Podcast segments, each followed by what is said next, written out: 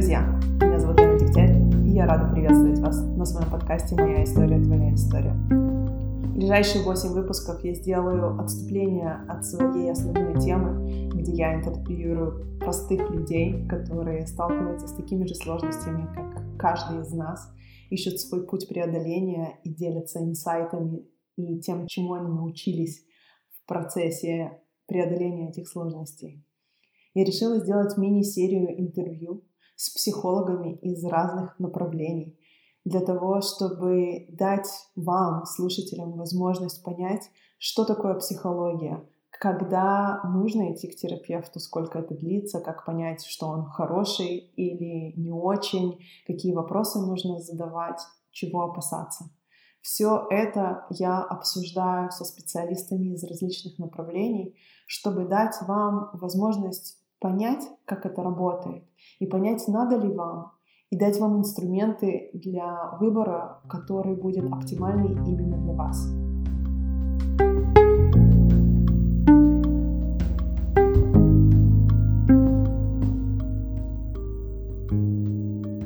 Сегодня у меня в гостях Елена Заитова, семейный психотерапевт с более 13-летним стажем работы, живущая и работающая в Санкт-Петербурге.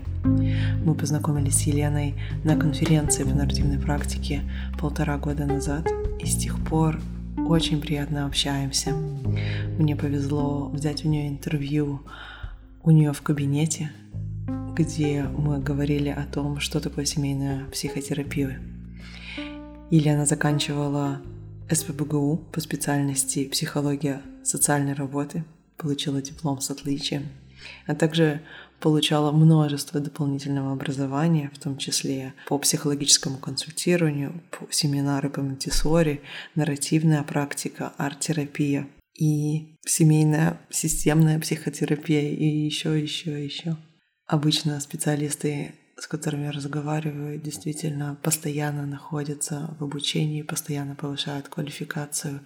И многие как раз-таки говорят, что это одно из самых важных критериев, один из самых важных критериев для выбора своего терапевта, понять, что человек остается в профессии, что он продолжает развиваться, что он принадлежит каким-то профессиональным сообществам, что он не одел шапку «я все знаю» и понимает, что все время есть а, место новому обучению, новым квалификациям, погружению и в тему, и в работу.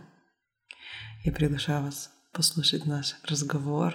Надеюсь, что все те, кто задаются вопросом, что такое парная терапия, семейная терапия и с какими запросами приходят на такого рода терапию, получат ответы в нашем разговоре. Привет, Лена, я очень рада вообще, что ты согласилась поучаствовать в моем проекте. Ты можешь немножко рассказать о себе, может быть, о своем опыте и образовании, чтобы познакомиться с слушателями? Привет, Лена. Меня зовут Елена Заитова. Я психолог, семейный психотерапевт. На данный момент уже 12-13 лет занимаюсь частной практикой. То есть я сама для себя удивительный пример, что я, ну, в общем, всю свою карьеру строю в сфере консультирования.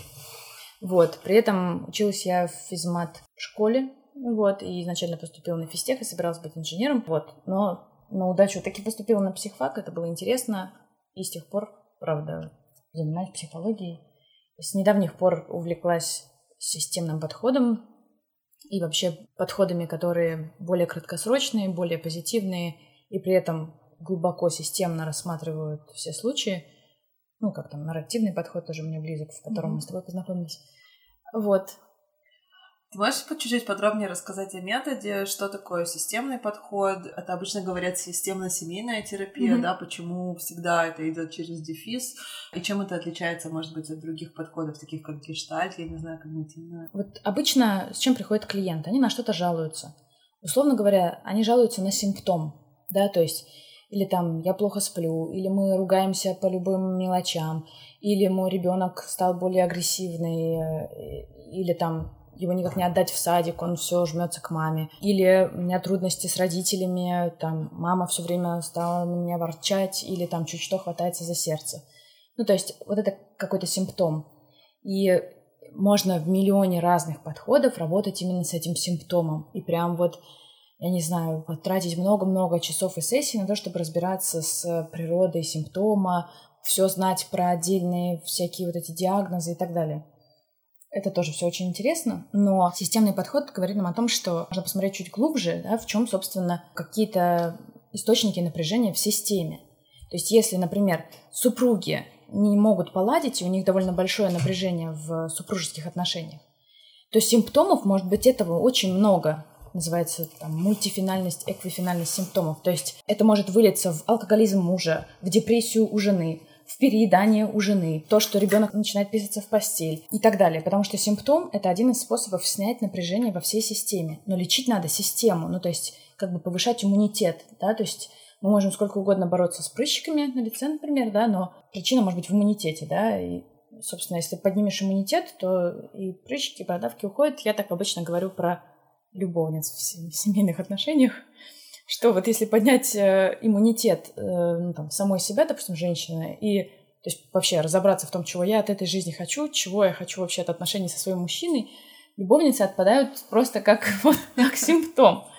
Вот, хотя, ну, понятно, если бороться непосредственно с симптомом, то можно убить себе То есть обычно людям кажется, что нужно бороться с мужем и его любовницей, а на самом Прямо деле с любовницей. нужно... То есть ты можешь сидеть в круглые сутки в Инстаграме там этой любовницы и узнавать, чем она там лучше, хуже и так далее, потом проверять его телефон, потому что у него наверняка есть еще любовницы, и даже если ты просто убьешь, уничтожишь эту любовницу, ну, вылезет еще какая-нибудь болячка, да? Чтобы не тратить так много времени на платные сессии а уже, наконец, жить счастливо, то основные вопросы, которые я задаю, это чего бы хотелось, как будет выглядеть твоя жизнь, в которой будет хорошо. Обычно первые вопросы этой серии. Ну, не будет вот этих проблем. Хорошо, а как будет хорошо? Ну, будет спокойно. Окей, спокойно. Ради спокойствия ты не будешь сейчас там впахивать, чтобы наладить э, все.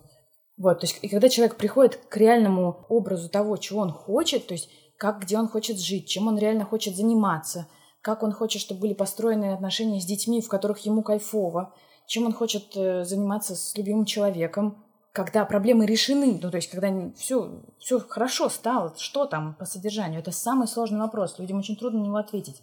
Но когда они находят ответ, моя помощь уже не нужна больше фактически то, что я делаю, если резюмировать, да, я помогаю людям увидеть свои сильные стороны, то, что у них получилось уже, то, какими стараниями они достигли того, чего достигли.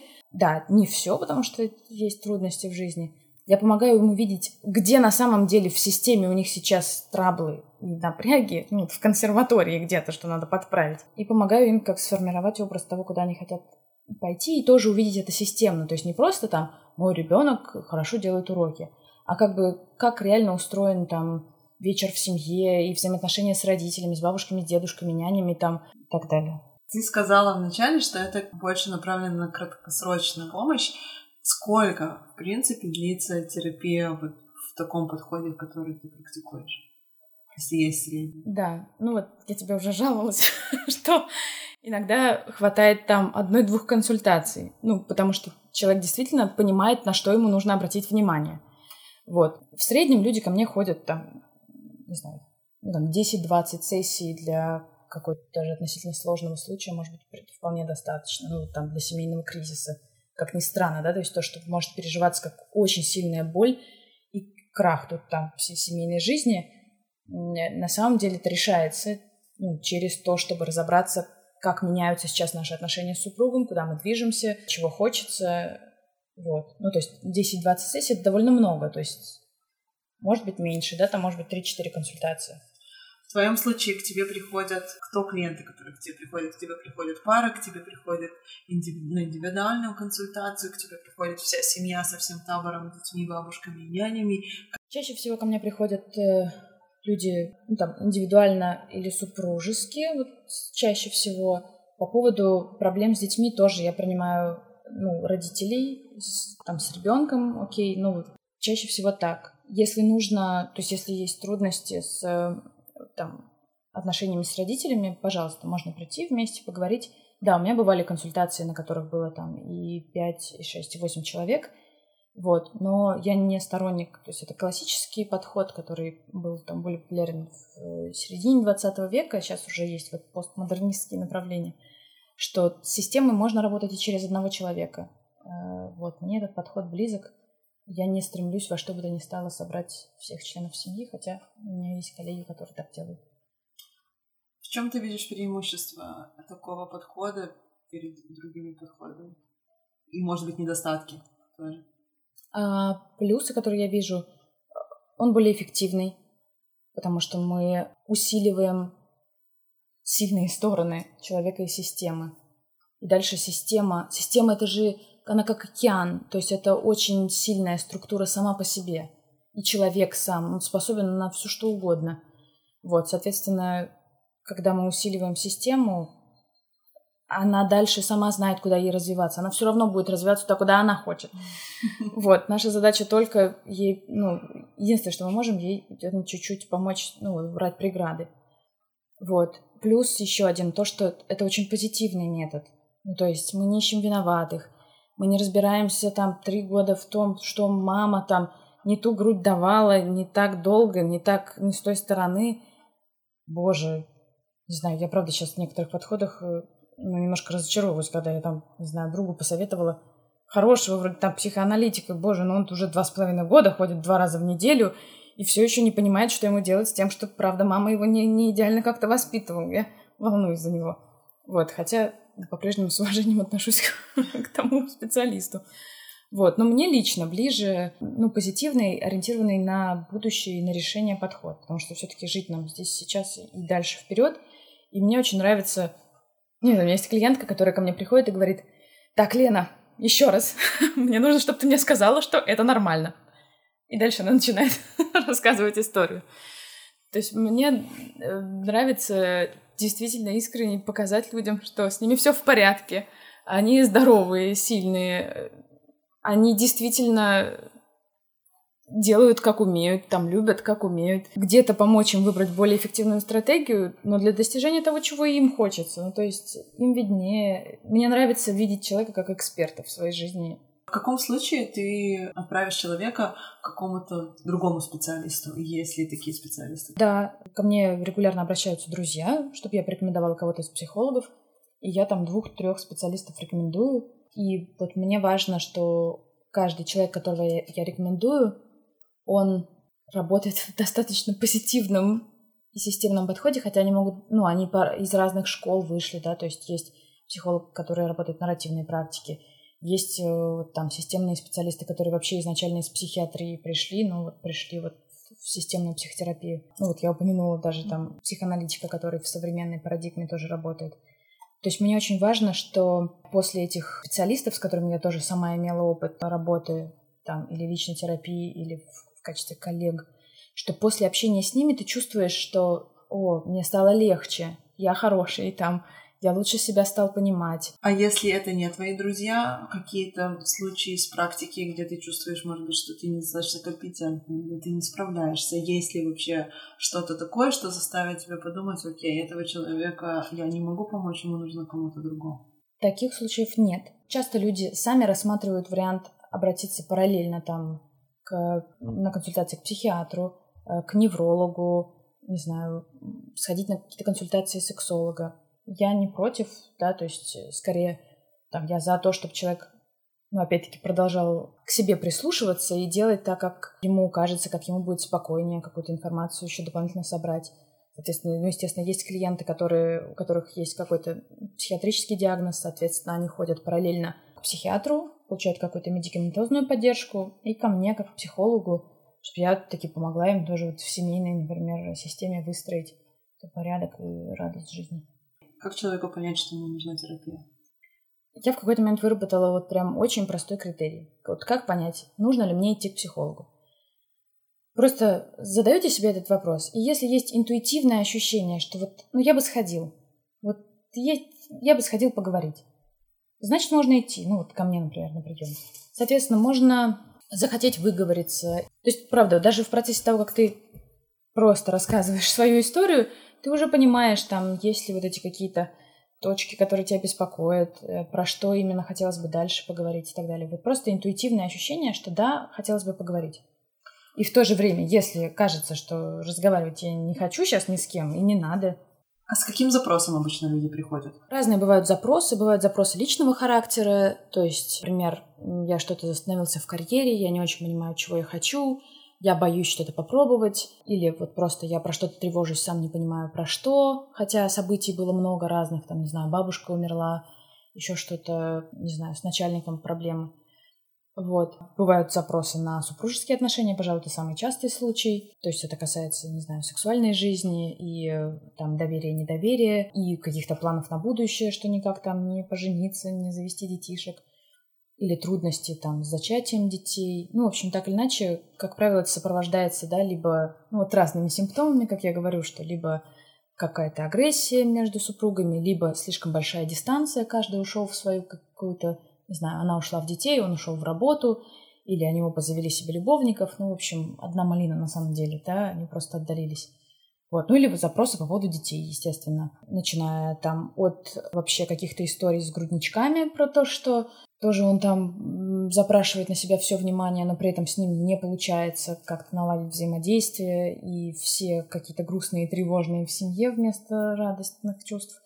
Вот. Потом, соответственно, когда ребенок там, не знаю, ему там 2-3 года, то это какие-то кризисы того, что он неуправляемый, все сам хочет, и очень трудно продолжать чувствовать себя хорошим родителем, потому что вроде как его ребенка нужно, не знаю, обуздать какие-то рамки поместить, а с другой стороны, боже мой, как же не навредить бедному малышу, и как его, ну, там, гениальные склонности и таланты тут сейчас не погубить на корню.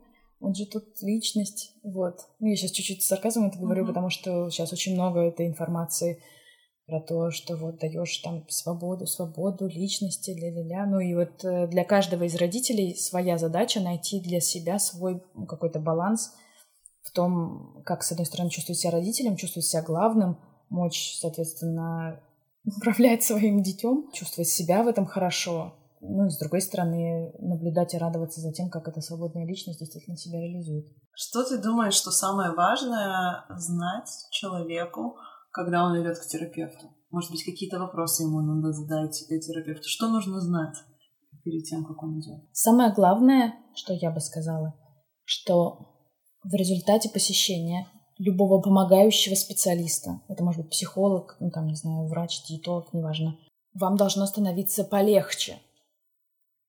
Для меня это было таким открытием, то есть это, может быть, банально звучит, но мы как-то выросли, ну я выросла, в том, что, не знаю, ты приходишь к врачу, тебя ругают, да, ты там лекарства не те принимаешь, спортом не занимаешься, за спиной не следишь, я не знаю, осанку не держишь, ты весь какой-то был неправильный, и поэтому ты дошел до такой жизни. Вот это прием помогающего специалиста. Или ты приходишь, я не знаю, учителя, воспитатели, люди в бюрократических конторах, все всегда ругают. Ну, вот сейчас уже получше сервис налаживается в России, но обычно это же ужас. Ты как идешь все время как на какое-то на наказание, там, какое-то узнавать, узнать, почему ты плохо сдал экзамен, да. Вот. А на самом деле ну, сейчас уже почти все столкнулись в какой-то момент своей жизни с каким-то хорошим специалистом. Там мамочка нашла хорошего педиатра, после которого правда легче. Правда, там и ребенок кушает, и все рады. И, и оказалось, что лекарства там все так вот так много принимать не надо. Вот, и что там стали чаще гулять, и все там наладилось. Или ну, соответственно, вот э, там, не знаю, пошел к фитнес-тренеру и действительно полюбил занятия, тренировки и стал там вот заниматься, хорошо стало. Ну и, соответственно, если пошел к психологу, то действительно должно оставаться в итоге ощущение после консультации. Может быть, не после прям каждой консультации, да, понятно, что психолог, э, ну, как бы заставляет тебя порой столкнуться с какими-то трудными твоими переживаниями, может голова болеть, да, от того, что ты сталкиваешься с чем-то, о чем не хотел думать, но в общем и целом должно желательно даже после каждой консультации, должно быть ощущение, что «О, я как-то тверже стою на ногах, я лучше себя понимаю, я глубже дышу, я как спокойнее себя чувствую, может быть, даже прям физические ощущения, что я лучше вижу, эм, я, я, пожалуй, понимаю, чего я хочу, у меня стало больше энергии, Мне стало интересно разобраться в том, там, как оно у меня устроено, или как вот в наших отношениях оно работает. Ведь и правда вот там что-то получилось. Ну, в общем, чувствовать себя более сильным, более сбалансированным, там, в гармонии с самим собой. От чего ты думаешь, что зависит успех терапии? Ведь это не только вклад опытного специалиста. Что-то, не что-то, я считаю, что все практически зависит от самого человека. Вот к чему человек должен быть готов. Что поможет ему максимально сделать терапию эффективной и успешной. Да, безусловно, терапия — это работа двух людей. То есть вклад терапевта — это там, его личная терапия, супервизия и разные способы быть в своем уме, так если вкратце сказать. Э, не залезать там с руками и ногами в истории клиентов. И вторая важнейшая часть терапии – это работа самого клиента.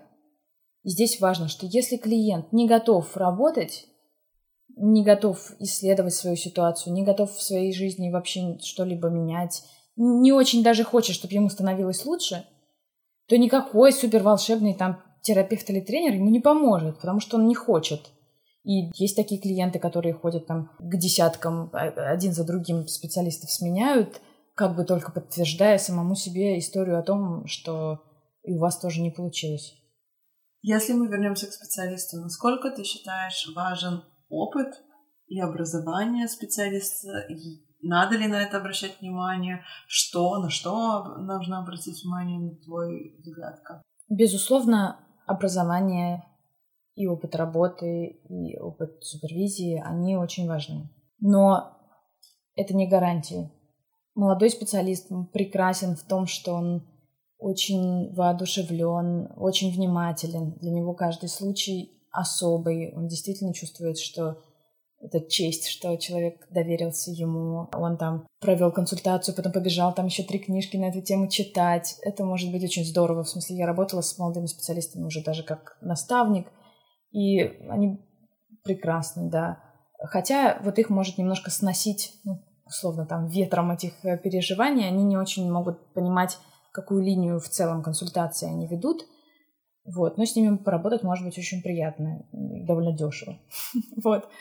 Если не бесплатно. А с другой стороны, опытный специалист, он лучше уже себя знает, ему проще оставаться в нейтральной позиции такого в хорошем смысле исследователя, да, то есть он помогает вам двигаться по, по вашему пути.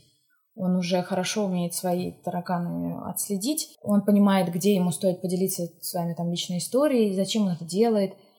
Он понимает хорошо, что с вами происходит вот в динамике, да, где стоит там пошутить, немножко там расслабить ситуацию, а где вот уже там надо копнуть поглубже и не дать вам соскочить вот с очень важного вопроса. То есть, в общем, образование и опыт, они важны, но очень важно, опять-таки, прислушиваться к своим ощущениям. То есть, если вы выбираете специалиста, я бы предложила следующее. Например, вы находите его там, ну, в каталоге каком-то специалистов. Вы смотрите, что ну, какое-то образование у человека есть, там, конференцию он посещал, ну, в общем, он в теме примерно. И плюс, ну, почитать какие-то статьи, которые человек пишет, или послушать видео, там, аудиозаписи. И если возникает чувство, что вы уже как бы внутренне с человеком ведете диалог, то есть уже у него хочется что-то спросить, уже ему хочется рассказать свою историю, ну почему бы нет, вот можно попробовать. И тут я бы тоже рекомендовала, что можно попробовать обратиться к нескольким специалистам. То есть вы тут не любовь себе на всю жизнь выбираете. То есть важно остаться вот этим все-таки пробующим человеком. Вы сами для себя эксперт номер один – не надо никому там в руки отдаваться.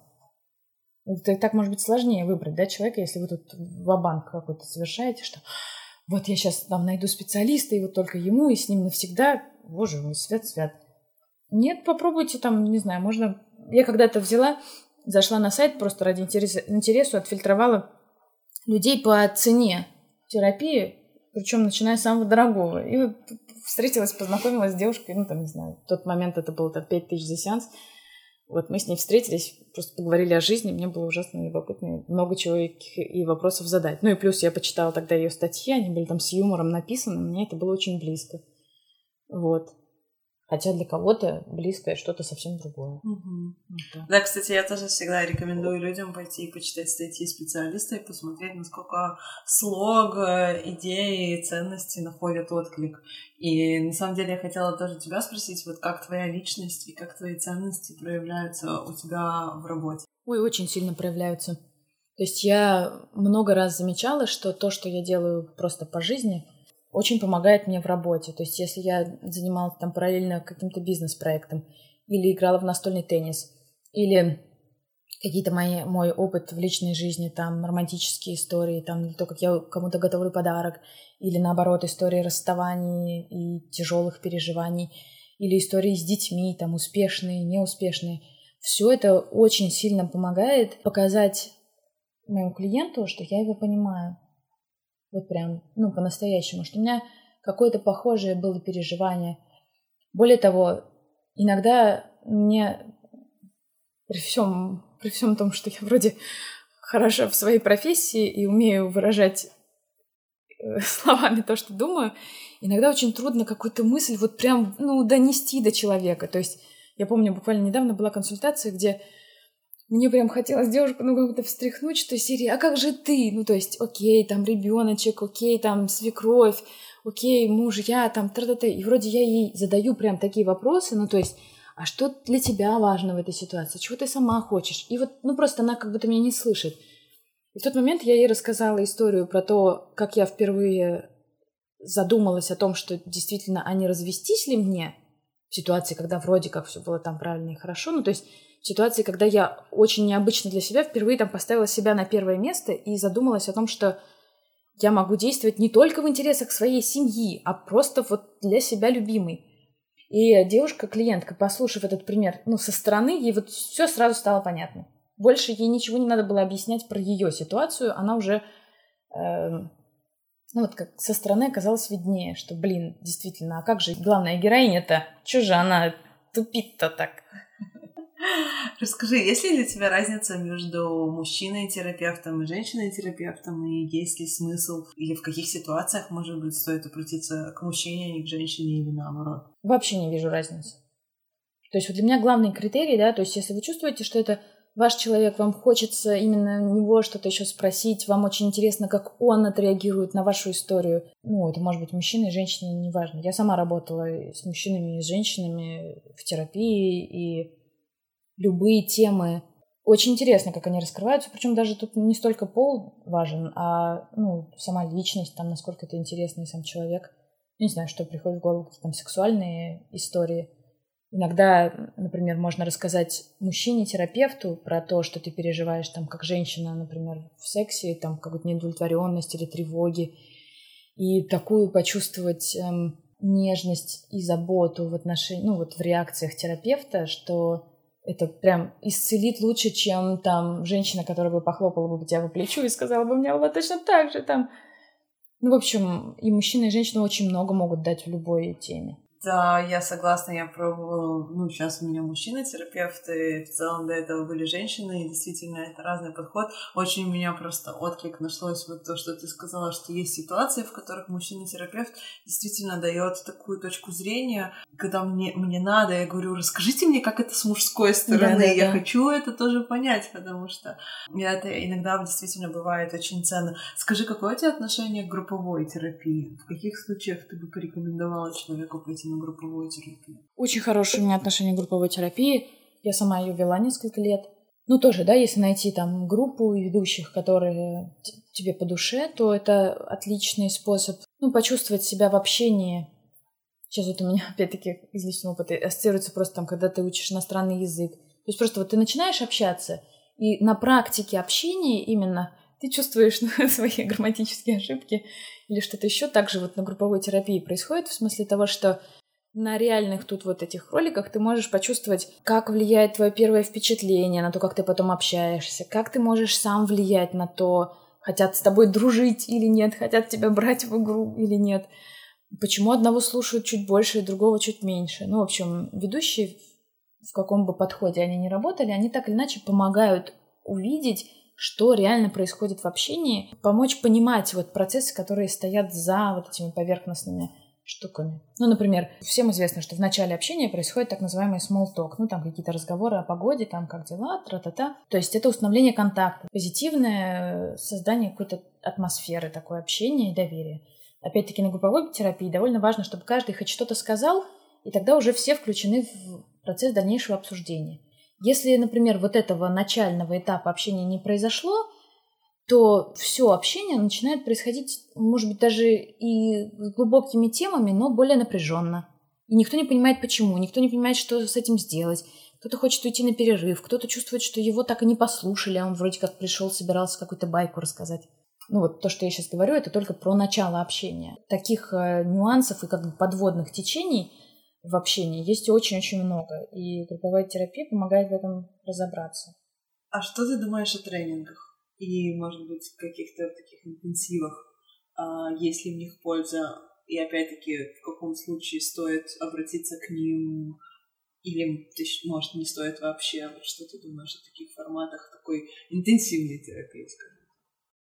На данный момент у меня очень противоречивые отношения, потому что, с одной стороны, я сама много лет проработала на тренинге личностного роста, и, естественно, он мне нравился, я бы иначе там не работала, и мне казалось, что он много дает людям и так далее. С другой стороны, вот именно за счет интенсивности тренинга, с одной стороны, достигается обычно существенный, хотя часто краткосрочный эффект, то есть люди вдохновляются на то, чтобы здесь и сейчас принять какие-то важные решения, здесь и сейчас с кем-то поговорить, здесь и сейчас, не знаю, начать свой бизнес и так далее. Но, ну, каких-то таких более глубоких, спокойных перемен в их личности и в их жизни, может быть, не происходит. Ну, то есть происходит потом какой-то откат. Я сейчас верю в то, что такие настоящие перемены, они происходят в ситуации все-таки поддержки и спокойствия, и того, что ты в контакте с самим собой. Ты такой трезвый. Может быть, ты на позитиве, ты такой, не знаю, приятно возбужденный, ты веришь в то, что у тебя получится – но ты ну, не отдаешься в руки вот тренеру или там группе, и вот они тебе говорят давай, давай, и ты там доверился им и вот там прыгнул куда-то в прямом или в переносном смысле. Не знаю, ну то есть э, это может быть... Тренинги могут быть очень крутые в смысле получения впечатлений, получения новых знакомств, э, но опять-таки я прям призываю быть в контакте с самим собой. Ну, если не хочется что-то делать, не делать. Если хочется уйти с тренинга, уйти с тренинга, потому что за счет вот в том числе интенсивных форматов, там ну, могут какие-то травматичные происходить истории, ну, вплоть до там, всяких скандальных, там, не знаю, когда тренер э, заставляет там раздеться до гола людей, еще что-то, ну, как бы это не, не бережно все. Потом еще с этим разгребаться. У тебя есть какая-то любимая твоя история из практики или такая, может быть, странная, может быть, неожиданная, такой запоминающийся случай, которым ты могла бы поделиться? Истории, правда, которые достаточно частые, как я говорила, что приходят по поводу супружеских отношений, по поводу там кризиса, там разговоров про развод или измен, или вот то, что они отдалились друг от друга. Как правило, мы начинаем работу с того, чтобы человек сам с собой как-то нашел контакт, понял, что он хороший, понял, чего он хочет и так далее. И для меня вот запомнилось, когда, собственно, ко мне приходит женщина в тревоге по поводу того, что она узнала, что у мужа есть любовница, и вот ну все, для нее там мир практически рухнул, потому что тоже там, естественно, маленький ребенок, которого они так долго там пытались зачать. Ну, в общем, очень много боли в этой истории, страха, и совершенно ей не представить вообще, как потерять этого мужчину. Вот. И спустя, не знаю, буквально там несколько встреч, она уже приходит ко мне, там, влетает на консультации, говоря о том, что она себе купила красивое красное белье, нижнее белье, которое она очень хотела. И причем она чувствует, что она даже не для мужа сделала, а вот для самой себя. Блин, это такой кайф. Ну, то есть, когда ощущение, что клиент вообще куда-то сам уже поехал, я не знаю, полетел на крыльях, уже не в моих руках. Просто там, или там, не знаю, девушка рассказывала, рассказывала, что вот, с мужем, вот он ее никуда не отпускает, и вот она на нем там вся зациклена. И тут вдруг там что-то она решила, поехала куда-то за границу на мюзикл, там с кем-то, не знаю, познакомилась, потусила, не в смысле даже каких-то измен, а просто в смысле человек получил какие-то свои впечатления от жизни и как будто открыл, что, оказывается, так тоже было можно. То есть, в смысле, можно просто получать удовольствие для самой себя, или для самого себя, да, это мужчин в той же мере касается. И, ну, так э, удивительно, порой даже завидно слышать про то, как люди начинают открывать мир собственных удовольствий, и все это делают вот не на службу семье и отношений, а для себя любимых.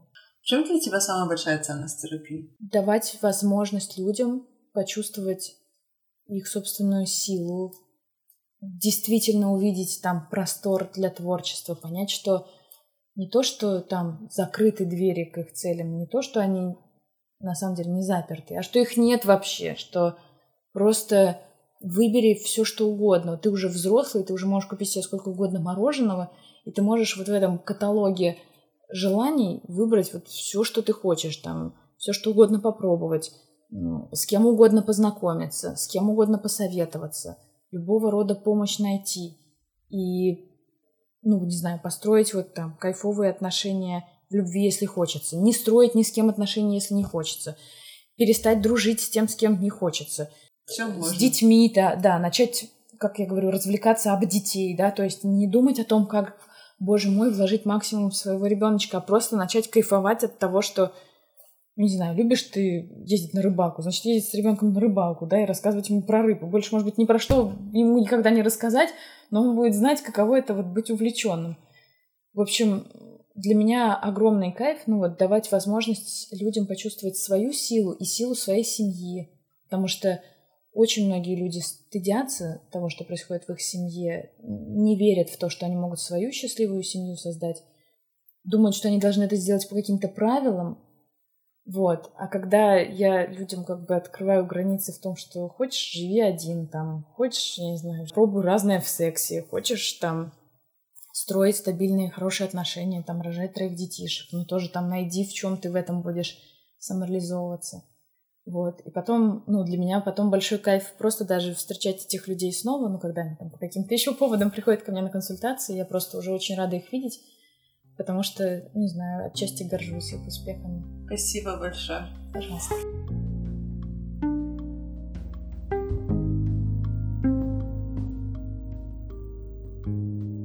И это снова я. Если вам понравился подкаст, я буду благодарна, если вы оставите ваши отзывы и рейтинги, потому что это позволяет многим другим людям найти эти подкасты и получить полезную для них информацию. Вы можете это сделать в любом приложении подкаста, которое вы слушаете на iTunes, Apple Podcast, Stitcher, Spotify и все остальные. Я очень благодарна вам за вашу поддержку, за письма, которые вы пишете, и за благодарности, которые вы мне шлете. Это позволяет мне продолжать создавать этот подкаст и делать интересные для вас выпуски.